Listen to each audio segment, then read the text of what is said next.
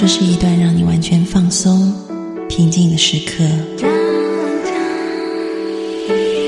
这是一个让你感受温暖、自在的原地。在当下，在这里，你可以真诚的面对自己。我是你的心灵守护者，我是安安老师。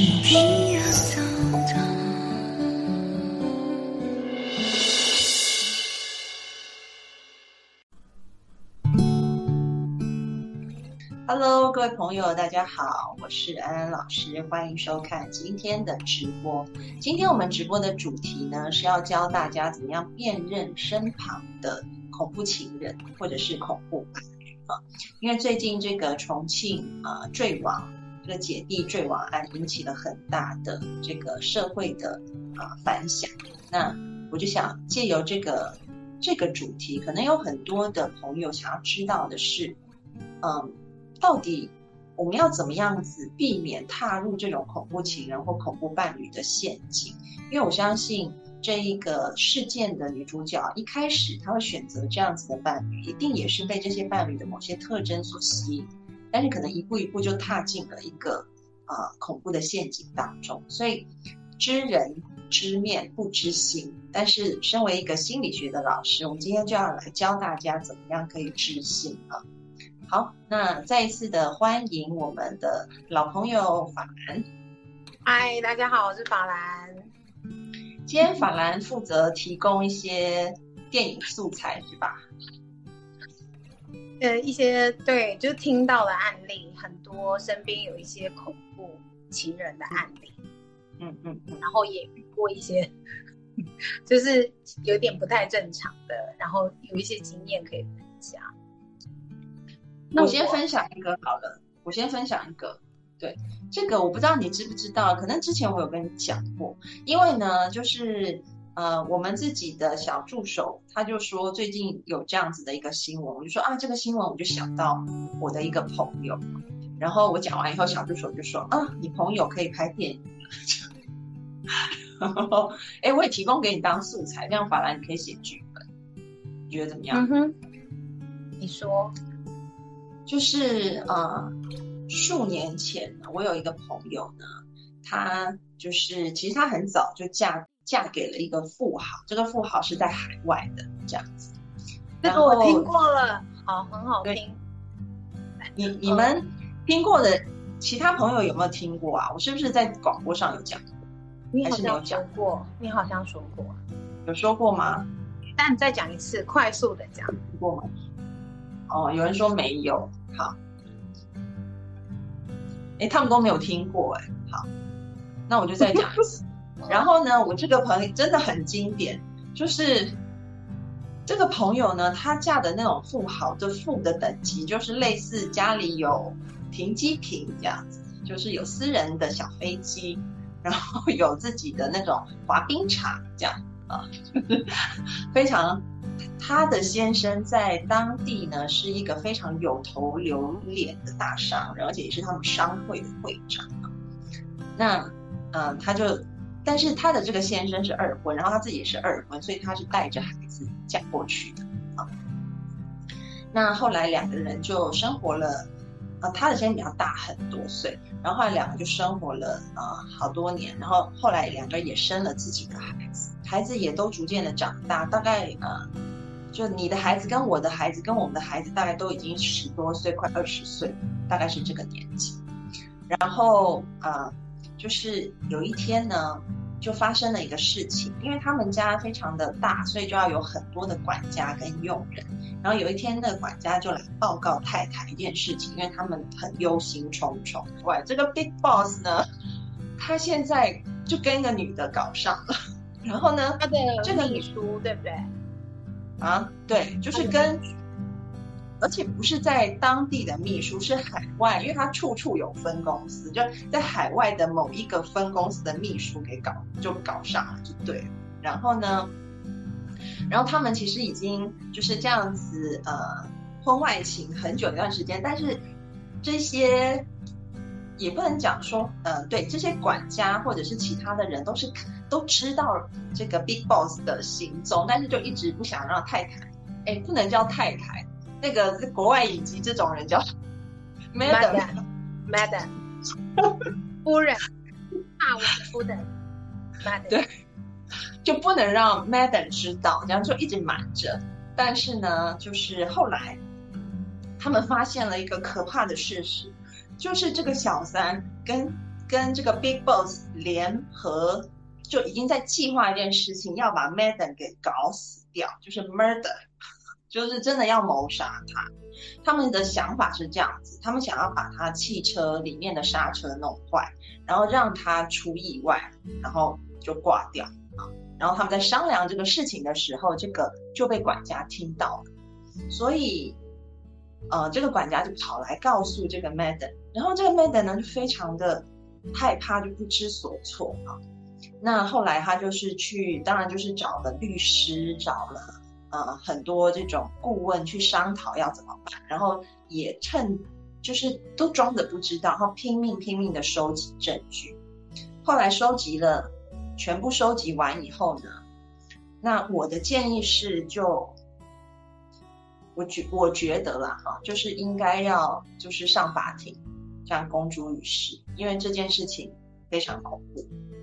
那但是呢，这个 Madam 就选择先和解，然后她和解，她一摊开这件事情，然后就是告诉她老公说，其实你干的这些丑事我全部都知道，而且我握有证据，一旦我公布证据，你就会身败名裂的时候，她的先生就一百八十度的大翻转。他的先生就立马跟这个小三断掉，然后呢重新求婚，带她重新度蜜月，然后在线上非常庞大的金钱送他，然后再加上听说每天早上自己做早餐，还加上枕边的玫瑰花，然后就说我早餐啊，我不怕里面有什么吗？对。你讲，You got it。我们今天要唠很多英文，因为是 Mad 跟 Big Boss 的故事。然后，然后那个，然后他就说，他感觉好像又回到了恋爱的时候，而且让他最最感动的是，他的孩子就是他不是跟这个老公生的，他的呃之前那段婚姻的孩子，其实这个老公是就是只是把他当成自己的孩子，但是嗯。虽然说有给他就是付他上学的这些费用，但是他的登记的身份，真正的父亲并不是他。你知道这个意思是什么吗？这意思就是说，这个孩子未来是分不到遗产的。但是他没有领养他，对，他就马上 adopt 他，就马上领养这个人哦。所以这个。这个 Madam 就看到 Big Boss 回心转意，就非常感动，而且他还跟我说，他觉得好，就是自己现在每天早上就觉得自己很幸福，因为好像爱又重新回来了。然后 Big Boss 跟他就说，嗯，我就说，啊，那你不怕他，就是他已经出现这样的行为了，你真心相信他已经啊恢复了嘛？他就说，对他之前觉得好像不知道是，嗯。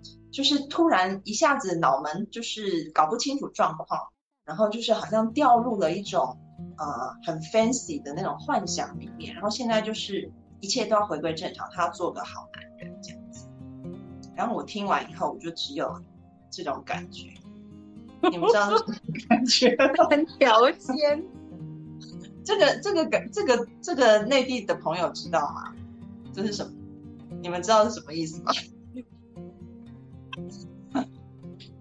可以在弹幕上打一下，这个就是对非常我们台湾说三条线，就是那个漫画里面会画很多黑线在脸上，就是觉得很无言这样子。那其实这个例子就跟我今天想要讲的这个东西很有关联啊，就是你身旁的另外一半是不是恐怖情人或恐怖伴侣？不是。可是这个案例很奇怪，就是他没有离开啊，他还在旁边。他是哪一天突然就把他毒死了？可能就就是也不知道了耶。可是至少他孩子会有一，就是会拿到钱啊。对啊，但是现最后结果怎么样？没有啊，最后就是两个人，就是现在数已经过去了三年了，他还是活着啊，我这个朋友就就还活着。然后，但是他，但是我今天要讲的就是，嗯，我预备了一个测验啊，然后这个测验呢，有啊，就是大家如果想要获取这个测验，去测量一下说有没有这种。恐怖的特质的话，可以加我们的公众号。然后怎么加，然后怎么要打哪些关键字，我们待会讲。但是我现在要先讲说，这个来源是什么？大家知道哈，就是像冷酷无情啊，不择手段啊，然后呃，在面对这种很就是看起来是那种犯罪行为的时候，他是非常专注的。全然投入的，但是同时他的外表是很有魅力，口才很好，然后老是有很多女生为他神魂颠倒。这种人，其实我们呃在心理学上面，特别是犯罪心理学上面，就称之为，当你这个程度高到一个呃临界点的时候，其实它就是一种呃 psychopath。如果翻成中文的意思就是心理病态啊，或者有人会翻成心理变态。那在这一种呃，就是心理病理学里面说哈，这种心理病态、病态人格的倾向很高的话，那么他就会更加的容易去做出这些犯罪的行为。所以安安老师就预备了一个测验啊，这个测验其实是一个非常非常著名的心理学家，叫做 Robert Hare。那他是一个加拿大人，他是专门研究这些犯罪心理学的。他制定的一个量表，那这个量表现在也大量的都是用在所谓啊侦查这个就是犯罪者，呃他们的一个性格倾向上面。然后我把这个量表已经做成一个图片，然后里面一共有二十题，你们可以去勾选，就从零分就是完全没有到一分，有时候出现到两分，常常是这样啊。然后勾了以后，如果加总起来超过三十分的话，那么在临床上面，他们就会判定说，哎，这个人可能具有某些变态的，或者说病态的性格。那如果要获取这个测验，要怎么做呢？就是加入我们的公众号赵安安 A N N，然后在后台就是在上面回复，你可以回复三个关键词，第一个关键词是恐怖情人，或者你可以回复恐怖伴侣。或者你可以回复病态人格，就会跳出这个测验，你们就可以去做做看。或者是你可以帮身旁的人做。那我要讲这个测验其实不是自评的，啊，通常是这个警察或者是训练有素的呃这个评核员，针对这一个呃就是可疑犯，然后去收集他的素材以后评下分数。但是呢，你也可以自己。如果你觉得你身旁另外一半非常非常可能具有这种倾向的话，你也可以尝试自己评评看。如果超过三十分以上，那就要比较小心一点啊。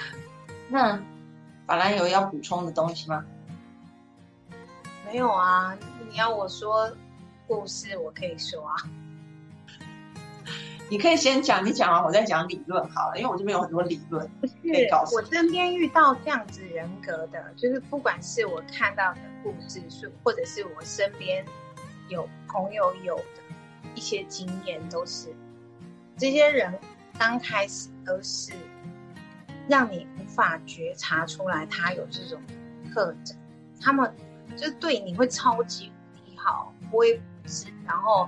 他他在你面前就是那种一百分的情，然后非常的体谅你，然后非常的，就是，嗯，对你你会觉得你这辈子怎么会遇到一个这么让你神魂颠倒？因为他可以做任何一切的事情来取悦你或得到。可是当你们的关系确定之后，就会开始出现强烈的占有。就会，比如说你去到哪里，你都得报备，或者是你根本就没有办法出门，因为他会不希望你和外界接触。然后或者是，嗯，像像我身边遇到的，呃，就是呃，有个长辈，他是被他的先生软禁。他刚开始在认识彼此的时候，他觉得哇，他的先生是一个满腹经经文，然后就是知书达理的好青年。可是，一结婚之后，他居然就被关在家里，原因是因为他觉得他太太太漂亮了，然后出去就一定会招蜂引蝶，一定会做出对不起他的事情，然后就直接把他就是锁在家里，然后不让他跟外界任何的接触，然后直到他生了孩子之后，然后他开始被揍、被打，然后。到最后，他是成功的借有一些嗯呃邻居的帮助，他逃出来了，然后也顺利被保护住，然后离了婚，然后现在过得还不错。可是我在发现这些人的特质好像都是这样，他刚开始都会告诉你，啊，他会给你一个很好很好的，就是让你放下心房，然后。直到你被他抓住了之后，他所有的恐怖的一面都会开始出来。其实这个东西你很难防，因为你会觉得，哇，我这辈子是不是就遇到了此生真爱？然后遇到了一个怎么会对我这么好的，不管是男人或女人。但是，但是当这关系一确认之后，那个所有的恐怖的事情就会开始出来。那。刚才你说的就是那个量表，就是可以去评评断，比如说有一些蛛丝马迹。但是我要我要提醒一下大家，这个 PCL 啊，就是那个 Robert Hare 他做的这个量表，目前他们在临床上面就发现一件事情，就是针对男性受刑人的这个效度比较高，但是对于女性的话，好像效度没有那么高啊，所以。你可以测一下，就是 你的男朋友或是老公或身旁的男性会比较准。那如果是想要测女性的话，有另外的量表。但是现在就是女性发展那个量表，其实没有那么那么确凿的证据是否有效。这个就跟你的样本数有关，因为其实犯行的大部分都是女性，所以你也只有男性来指证啊。那如果你要做出一个。呃效度特别高的量表，可能那个女性范型要够多才能证明那个效度。所以安老师附上的这个 PCL 呢，就是呃，对于男性的这个测验的效度会比较高。就说你要看这个男性是否具有以下二十种特质的话啊，然后呃，他的这个如果是超过了三十分以上，可能判定他是病态人格，这样子的效果比较好。但如果是女性的话，那个之后可能就这个量表不是那么适用啊，好，所以这边跟大家说明一下。那刚刚在弹幕区还是有人一直在问，要怎么样知道是不是有那个啊，另外一半是不是有这种情况？你们就是加入安安老师的公众号“招安 A M N”，然后在后台回复，你可以回复“恐怖情人”或者是“恐怖伴侣”或者是“病态人格”，就可以得到这个问卷。我我是觉得还有一些。就是蛛丝马迹可以去先观察的，就比如说你先看一看他是不是一个特别自私的人，或者是特别占有欲特别强，或者是特别不善良的人。然后你这些小呃有一些小细节都可以先去观察，然后。如果你真的遇到了一个异常自私的人的话，比如说他做任何事情，他不会想到别人，都只想先想到自己的话，其实他这个可能性就已经有提高了。那就像之前我们看到的一些新闻，其实都是因为自私，所以他不去顾虑别人，呃的生命或者是别人的安全，他才会去做那些伤害别人的事情。所以其实。嗯，从一些小细节先观察，我觉得那个量表当然还是可以做就去做。可是，当你没有办法在做那份量表的时候，你就要去观察，就是自私啦，还有占有欲特强，就是他他会去限制你，不能做这个，不能做那个，都要听他的。然后当你不听从的话，就大暴发大，那个我们就要小心一点。那个刚刚法兰给了一个他身旁的例子，那我现在来讲一些，就是说在心理学上面怎么看待这个人格。大家不要觉得说，哎，做了以后，嗯，好像虽然他没有到达标准，但是好像分数也是偏高的。我想要让大家先猜猜看，嗯，你们知道吗？就是哪些职业或哪些角色的人，在这个量表上面分数也会蛮高的，甚至。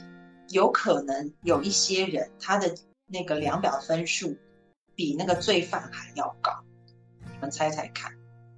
可以在弹幕上打职业或者是某一种职位的人，你们猜猜看？但是他不是罪犯哦。有人说我想到那个说军人那一部，有人说侦探老师。有人说医生，有人说科学家。OK，我来公布答案啊！公布答案就是有几样人，他们在这些量表上面分数特别高，甚至有一类人还高过那个罪犯。比较高的人有，比如说情报员，然后特种部队的人，或者是拆弹专家，还有外科医生，他们的分数也会比较高。那有一种人呢，他们在这个量表上啊，如果就是分数不但偏高，甚至有一些都超超过我们说那个可能是受受刑犯的那种分数，罪犯的分数，就是 CEO，大企业的 CEO，霸道总裁，对，就是霸道总裁。然后，因为这些人呢，他们具有一种特质，其实跟罪犯这些 psychopath，就是这些心理病态的人，有一种共通的特质，就是他们可以高度受压。然后处变不惊，啊，然后很有胆识，然后好像很无情、很冷漠这样子。但是呢，在做这种很可怕的事情，一般人会惊慌失措，他们完全不会，泰然自若，然后非常的专注。所以这种人好像也比较能够当上 CEO，因为他可能就是啊，必须要在某些程度上可能是不择手段的，或者是他能够承受很高的压力。然后冒很高的风险，仍然能够很专注的去完成事情啊。所以你会发现说，是不是有这种病态人格的基因，他一定会成为罪犯？也不一定。我们只能说他啊有这样的机会啊，可能比正常的一般人大很多。但是这些人也有可能成为我们刚刚说的是一个正当职业的人啊。这边我就要跟大家啊说一下，说说这些职业的人都是。都是恐怖情人，就是不要不要误会，就怕说你刚好听懂，就说哎，我 我老公是 CEO，然后就觉得你是不是个恐怖情人？我我解释一下，嗯，我解释一下为什么啊？就是说这些人的大脑呢很特别，我们一般人啊，我们的大脑有很多不种不同种类的脑波嘛。那一般我们在睡觉的时候，或者是我们在静坐、在放松的时候，我们的大脑才会出现一个比较慢的波，叫做 C 打波。然后我们平常在工作，比如说现在我们在看直播或者听我在讲课的时候，我们呃这种呃大脑散发出来是稍微快一点的这个贝塔波。但是呢，这些人非常奇怪，当他们高度的在进行很高强度的工作，很紧张的工作，甚至是看那种恐怖的画面，一般人都很害怕的画面的时候，他们的头脑就会出现自己的波，也就是他们在这种高度刺激下面，他们反而感觉心情非常平静、放松，以及想睡觉这样子，就跟一般人非常非常不一样啊。那这个是对于他们的一个脑波的研究。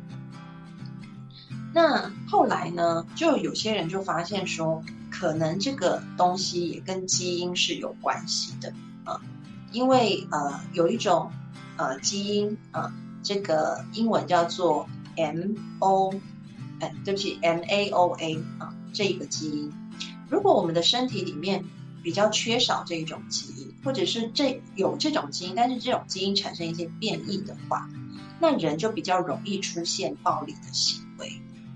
但是呢，他们做了一个研究，就是发现说，即便你带有这种啊，就是缺少或者是变异的 MAOA 的基因，但是你不一定会成为罪犯。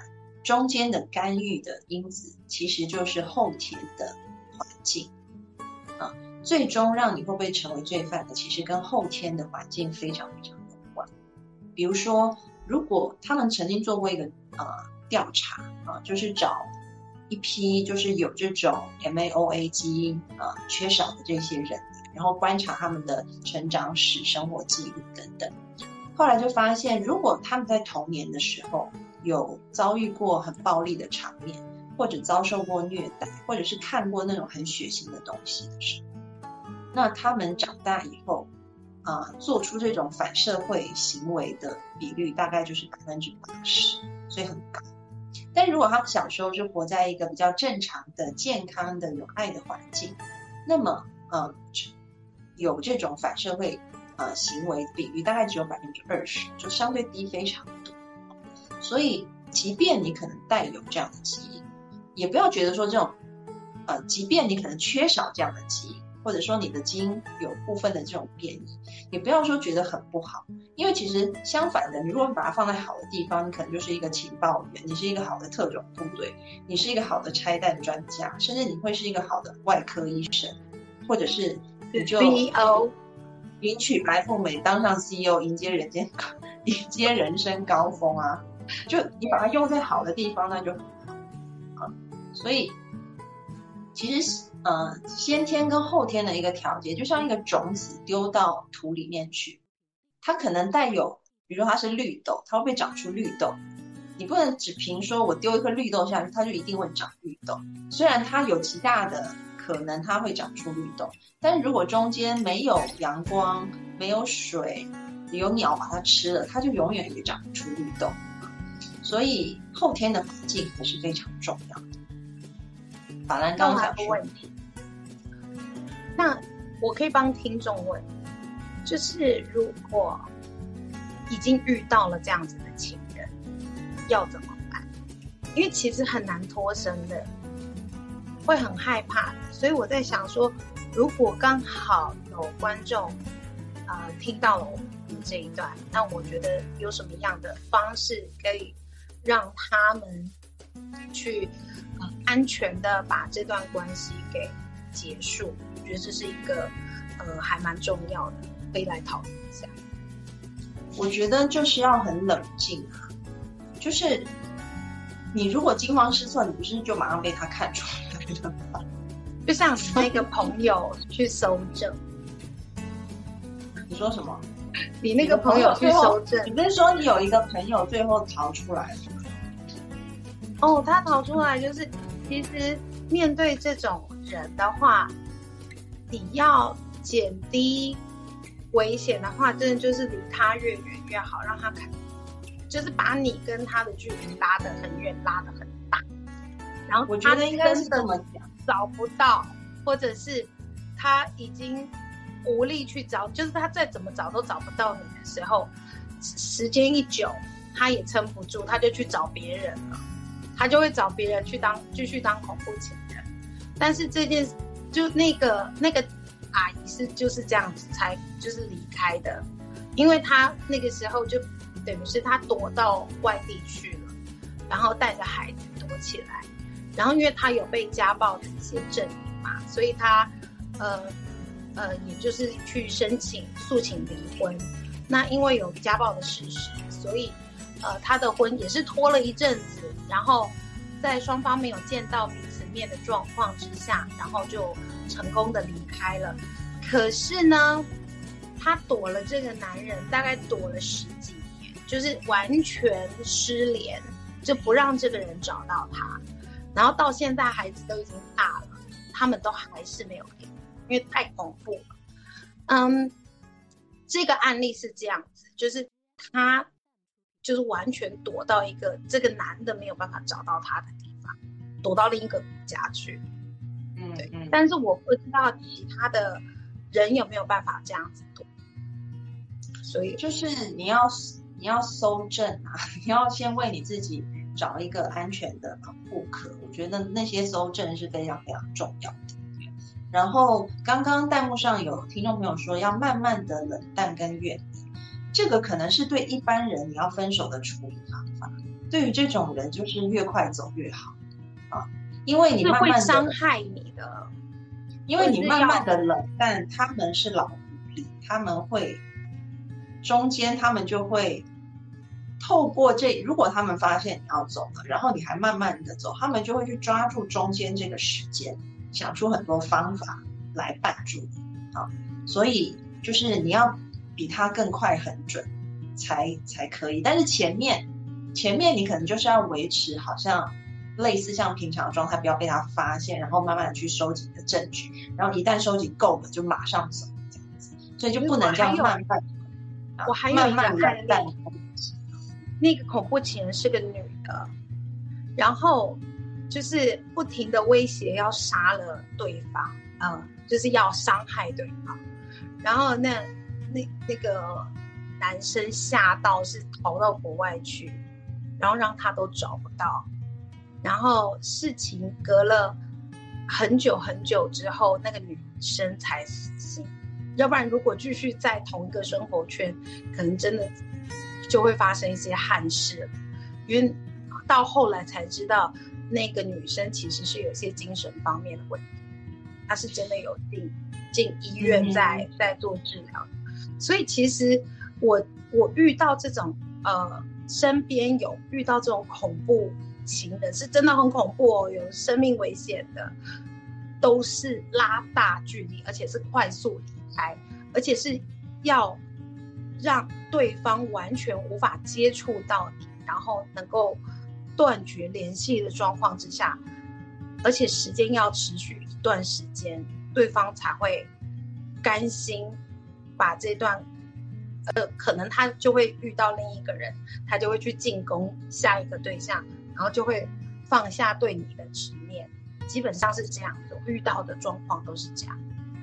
嗯，一般女性的话，呃，稍微少一些。女性的话，可能就是因为她是比较边缘性，或者是说她可能有一些精神方面的问题，所以她可能会这样死缠烂打啊。但是。男性如果他又啊，我不是说男性就一定是这种 psychopath，但是如果他就是你，你要发现他的特质可能是啊，跟这个女性可能是不一样的啊。女性可能是平常就是很情绪化，然后大家也可能就知道说他的个性是有问题。但是男性的话，可能他在人前表现的都是非常好的，就是啊。知书达理，很冷静，然后又可以承受压力，处变不惊，然后又非常工作又非常投入，就是完全看不出来他有什么问题啊。但是，可能你在结婚以后，或者跟他深入交往以后，你才发现了很多很多，他怎么会这么冷漠？他怎么会有这么残酷的行为？啊，那可能就需要去注意。所以，刚刚法兰讲的恐怖情人的特质，跟我们这一集讲的这种。心理病态还是有些不一样，那一种是比较像像是这个啊情绪情绪上面的一个问题，但这个就的确是一种病态型人格的问题，所以在这边要跟大家说明一下不同的点。好，我们来看一下听众朋友的弹幕，有人说他的朋友被家暴，还觉得自己很幸福。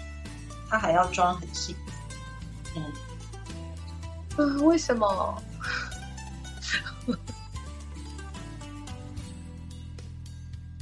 为什么？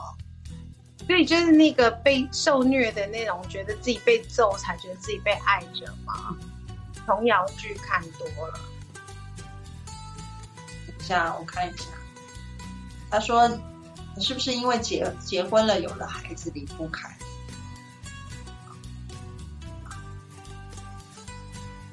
如果真的真的会被打，那说他这个听众就说，他就觉得很幸福，他也理解不了这样子。我觉得也有可能是这样子，就是其实，呃，我不知道这是不是真的。有一次我跟一个脑神经外科医生在，就是他送我去那个我住的酒店，我们就在车上闲聊，然后他是一个东北。然后呢，他就说，呃，我们东北的，我们东北的那个夫妻的相处模式啊，可能就是一般省份的人很多是接受不了的。然后我就说为什么？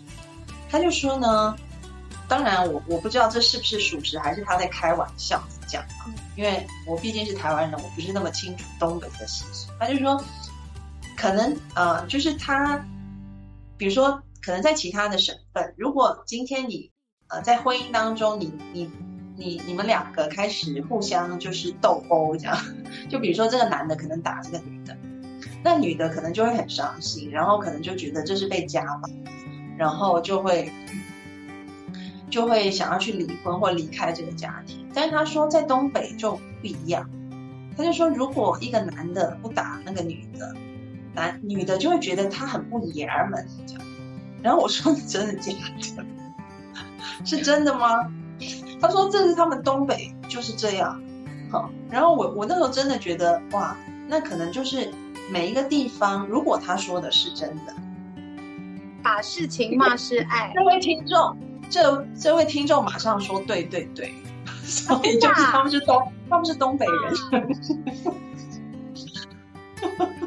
东北爷们赞，我不知道该说什么，不知道，可能真的是文化上不一样的地方吧，对，但是但是这里可能真的就不能接受。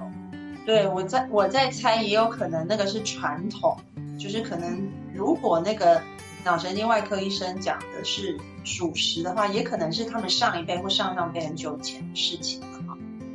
然后有东北人出来说话的，他说他就是东北人，他不是这样子的。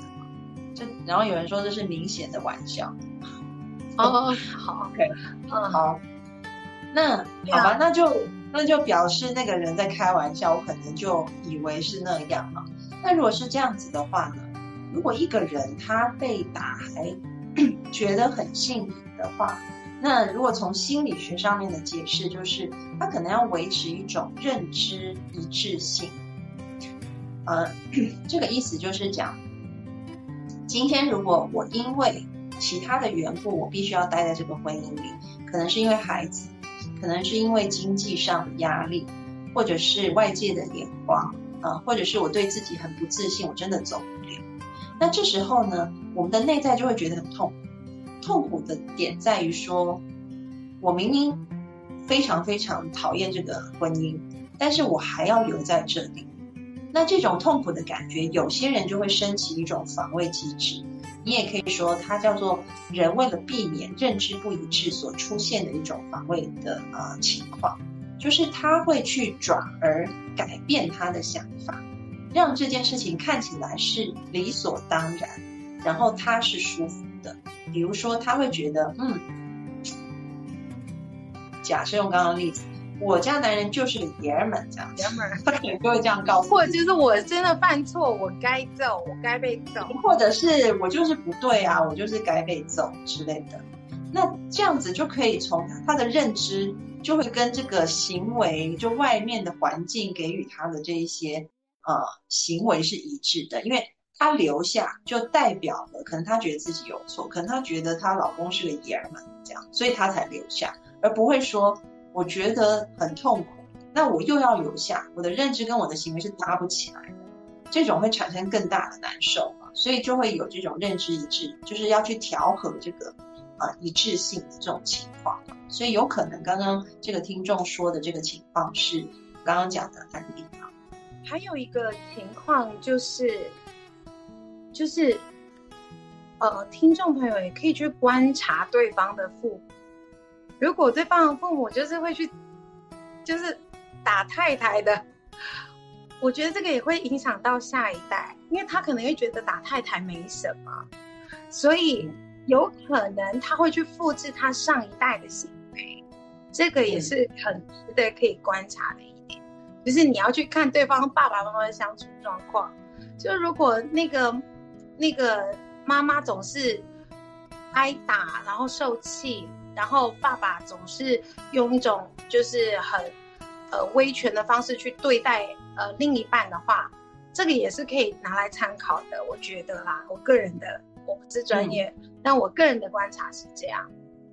其实你讲的很对啊，就跟我们刚刚讲的那个例子是一样的，就是你看，可能先天具有这个呃 MAOA 这样子的一个因素的，呃，就是呃缺乏这样子啊基因，或者是有这这个基因产生变异的这些人，他可能未来出现暴力行为的比率为什么会降低？主要就是因为。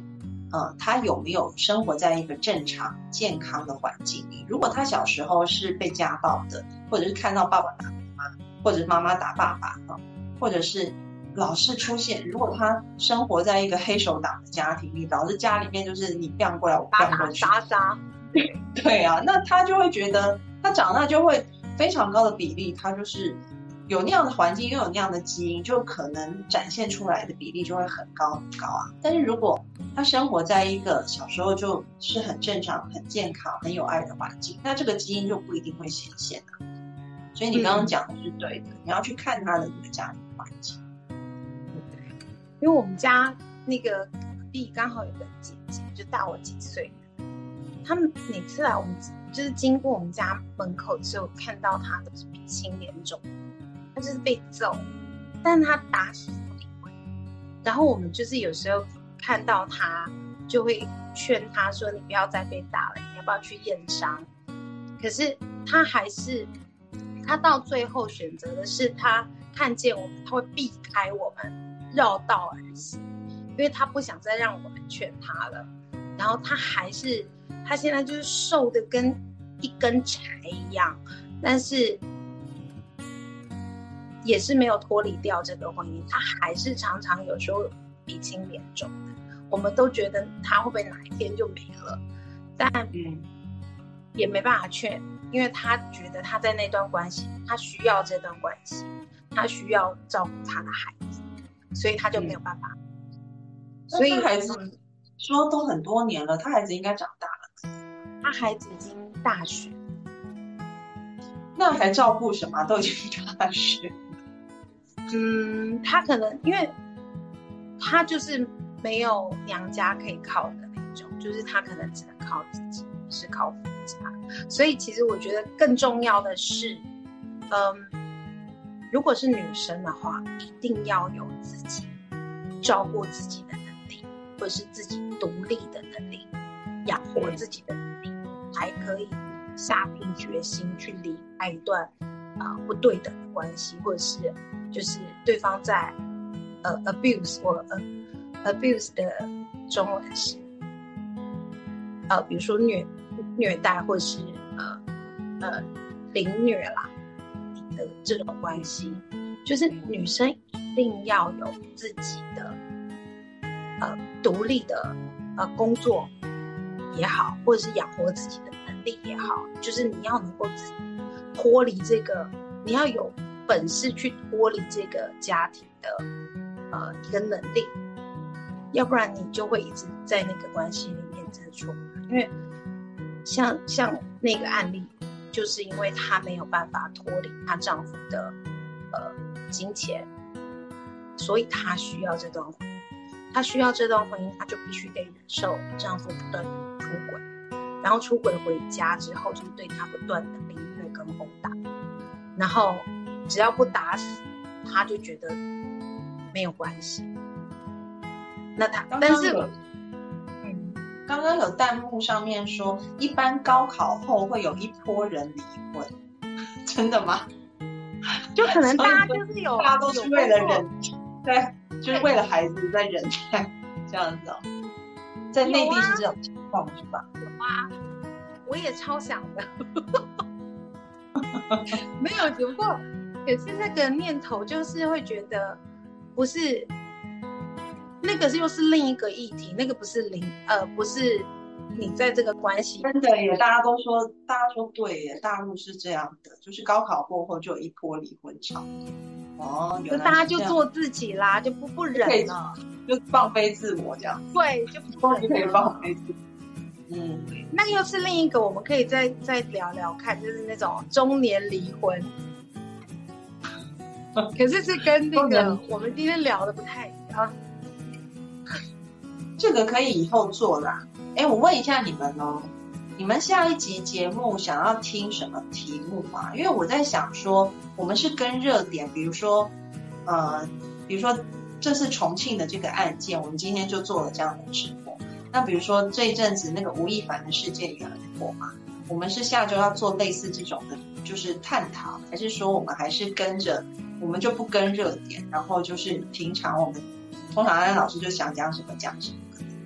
还是这样子的节奏，你们喜欢哪一种？比如说下礼拜讲吴亦凡，你喜欢吗？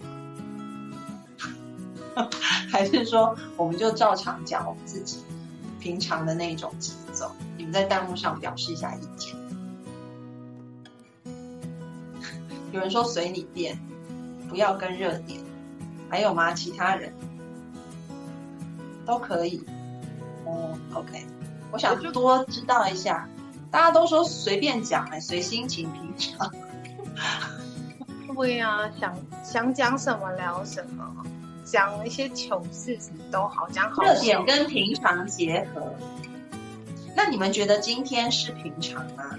因为其实今天算是热点，因为平常我们可能很少会去谈什么，呃，就是心理，就是病态人格这种东西。像今天的就是很热点，因为平常我们绝对不会谈这么。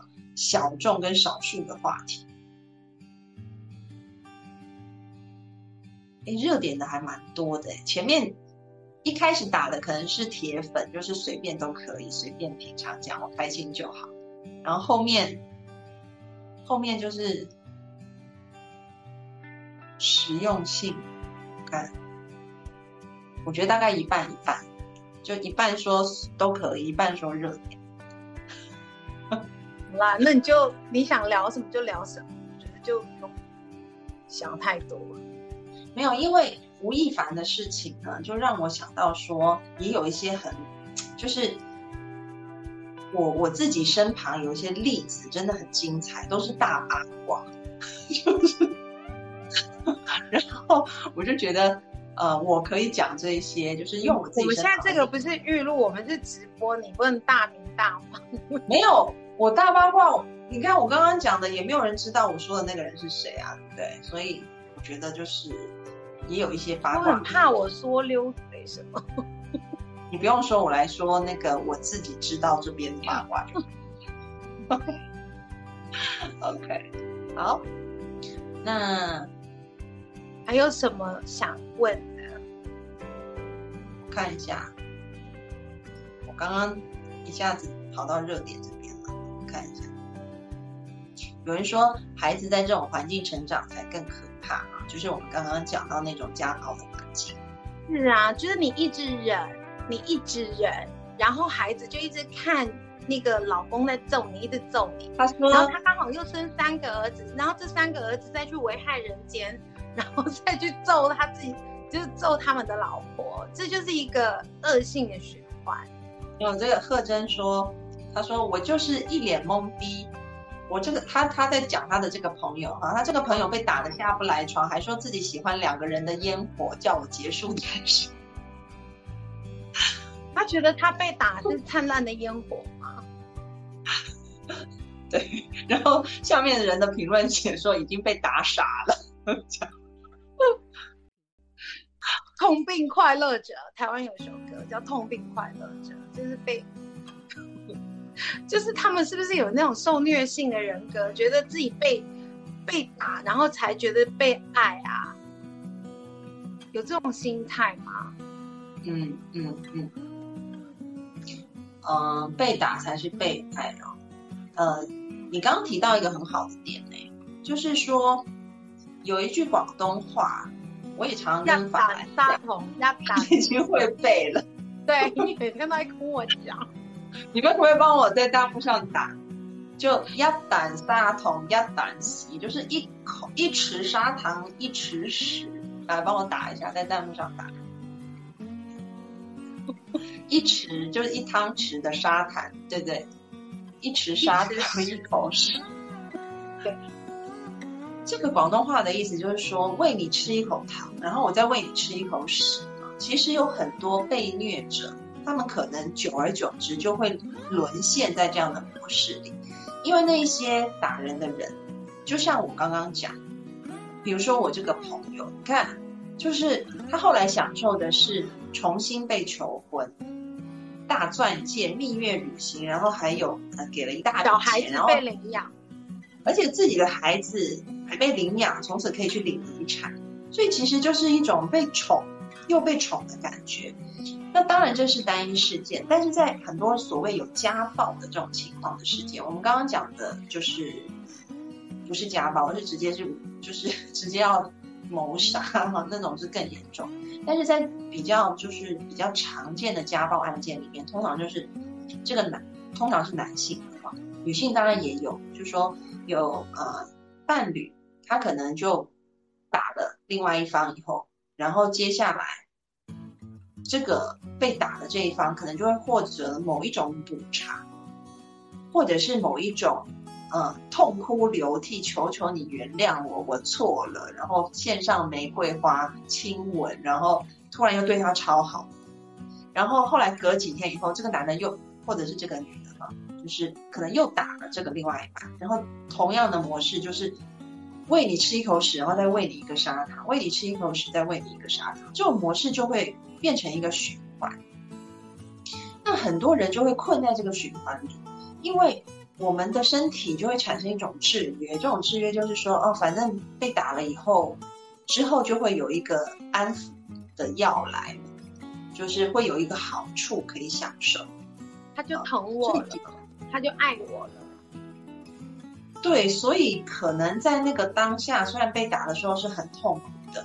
但是他也某一某一种方面，可能内在也在期待那个被打完以后的一个补偿，就是享受他帮他擦药上药的感觉，或者是下跪啊，痛哭流涕啊，或者是又是说自己有多爱他，就是只是自己脾气控制不了啊，等等。所以久而久之就会变成打人的人，这个人是很病态的，但是受虐者久而久之，他的这种模式也成为一种很病态的受虐模式。那所以其实为什么我们讲就是需要有一个社工或者是中途的安置机构把这样子的人分开了，因为他们已经沉溺在当中，就像刚刚贺真在弹幕上打，他们就很享受两个人的烟火啊，还叫他要结束单身一样，他就觉得嗯这样子可能很爽快、很舒服、很刺激、很有趣这样。那就建议那个那个女生去练个什么柔道、跆拳或者少林功夫，反正就对打算了。反正横竖都要都要打架，就是把功夫给练好一点，让自己不要被打伤。不是啊，要不然他又不愿意离开，那只能自保。自保就自己去练功夫啊，或者是在家里穿的厚一点。好啦，我要先夸赞你，听众朋友说听了好久你的声音，第一次看到你，你好年轻，好漂亮，这样感谢你。呃，各位听众朋友，你们也可以打赏给我们，我们现在也有开启那个，我们可以接受接受打赏这样子啊，所以如果你们。呃，打赏给我们，也对我们是一个支持跟鼓励。谢谢 Love Yourself 送出的爱心，谢谢。我觉得还有一个我也想提出来的，就是有很多人去看一些很奇怪的天山雪莲啊。因为我说谢谢天山雪莲的打赏。天山雪莲怎么了？没有，就是现在有一些听众在打赏，所以我就念一下他们。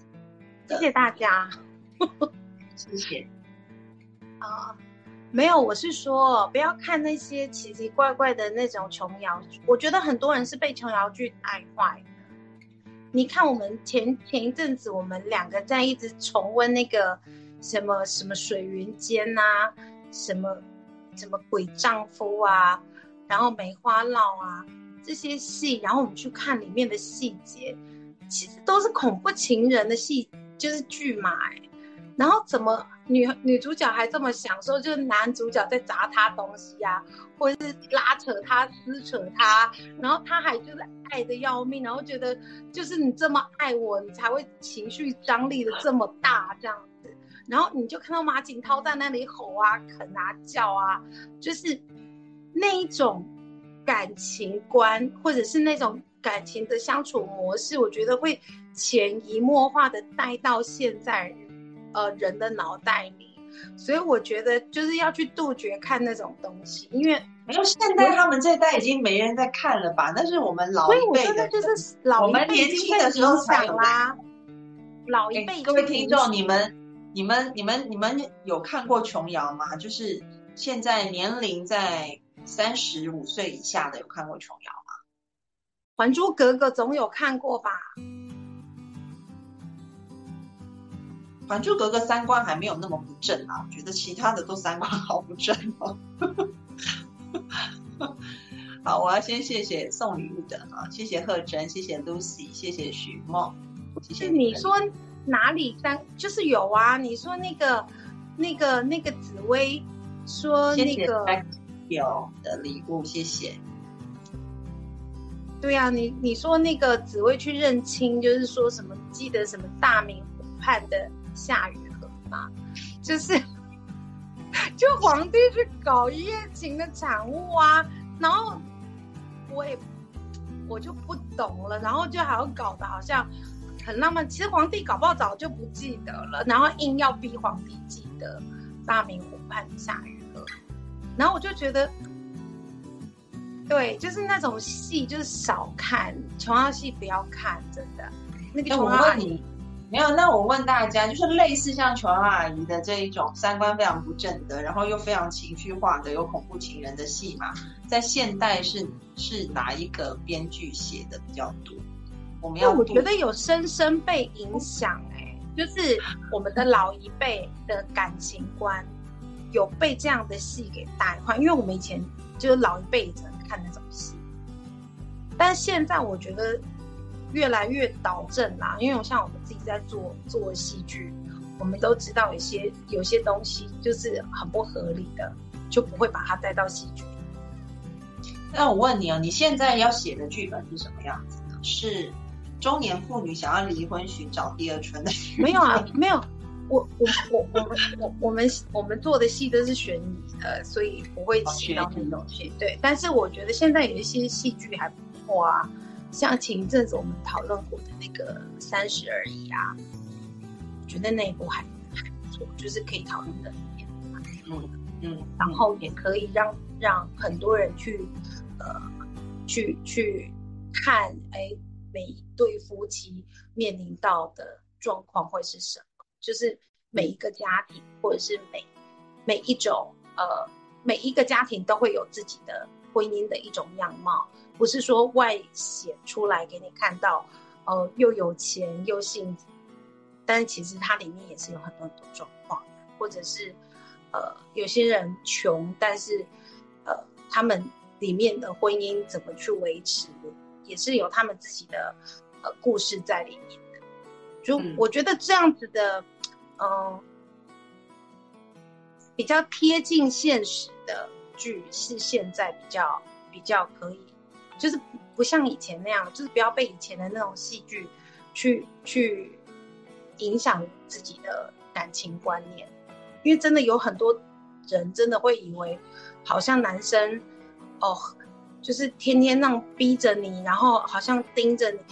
有些戏剧很奇怪，就为什么那个女的总是会遇到那个男的？然后我们就会觉得这是上天的命运吗？是巧合吗？可是现实不会这样，只有那个男的是跟踪狂才会是这样。但是我们看戏的就会觉得，哇，这个男的怎么一天到晚出现在那个女的眼前？可是如果真的现实是这样，你真的要吓死，因为那男的有可能就是个跟踪狂。所以，不要去把戏剧里面的一些状况带到现实，其实真的很重要。嗯，对。那尤其是那种那种很疯狂的那种呃爱，比如说那个男的会很用力的爱你的，然后大力的咆哮，那种都不是爱，那种是。就是占有欲，或者是那种就是一个变态，就是 cycle。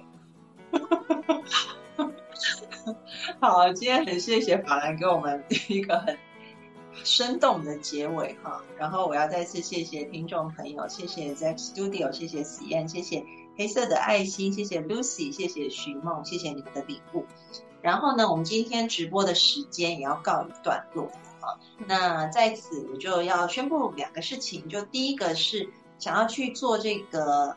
PCLR 的这个测验，也就是测测看你身旁的人他是不是恐怖情人、恐怖伴侣，或者是说有没有病态人格的话，可以加入我们的公众号赵安安 A N N。加入以后，在后台回复三个关键词哈，择一，比如说恐怖情人、恐怖伴侣或者病态人格，就可以得到这个问卷。然后第二个呢，就是呃，希望大家也多去看看我们公众号的内容。有音频、有文章、有视频，里面的安心学院有非常多免费的课程，好，都可以找到你想要的。好，再一次谢谢大家。还有一件事，就是我们最近在新闻上看到，就是有很多地区，然后呃有一些水患，然后希望这些地区的朋友们就是呃都平安，然后呃维持正念的想法，然后我们在这里都献上。然后希望大家都平安。嗯，谢谢法兰的提醒啊。然后我们上一周在公众号的发文里面也有发发送一个文章，这个文章呢，就是我们其实是可以透过一个慈心的祝福的正念引导来帮助啊这一些身在水患里面的啊这些啊啊就是受灾的朋友。那同样的也是，就是这个要怎么样子？啊看到这一篇文章，就是加入我们公众号就可以看到，你会发现说，做这个慈悲祝福呢，不仅是啊，可以让我们升起一个同理心啊，同时对我们自己的好处很多。然后另外，可能这样子的一个关怀，对于对方来讲，看起来好像是意识上，好像是他真的能收到我的祝福吗？但是有很多心想事成的变化。这个是非常奇妙跟不可思议的，嗯，所以也鼓励大家多去啊，把我们的爱心啊，除了通过实际的行动，也可以去做慈心正念这样的练习来发送给啊需要的朋友们啊。那如何做，也是加入我们的公众号就可以看见。今天再一次的谢谢大家哈，哎，我们下一周就来聊聊，从热点来聊聊平常的事情哈。我觉得下一次可以这样子啊，就是。我们今天聊的可能就是不是那么平常，它可能是热点，但是对应我们的生活就不是那么平常。我以后找的热点就是热点可以对应比较日常生活的东西，那我们可以尝试来做做看这样的内容。